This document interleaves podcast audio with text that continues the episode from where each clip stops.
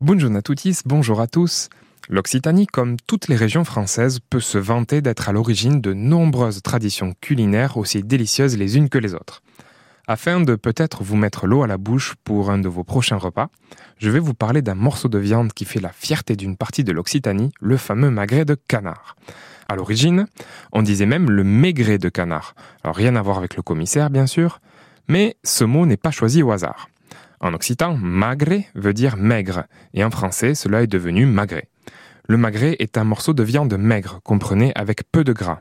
Oui, je pense à vous pour ne pas prendre trop de poids cet été sur la plage. Évidemment, tout dépend de ce que vous faites avec ce magret. Si vous l'accompagnez avec du foie gras et des frites plutôt qu'avec un fagot d'haricots verts, je ne vous garantis plus le côté diététique de votre repas. Autre question. D'où ben à quel magret déguite? D'où vient ce magret de canard?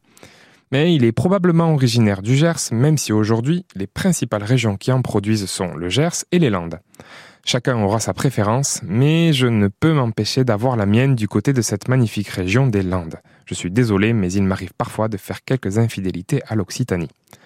En tout cas, je vous laisse juger de tout cela et j'espère que l'origine du mot magret vous permettra de briller lors de votre prochain barbecue ou de votre prochaine plancha.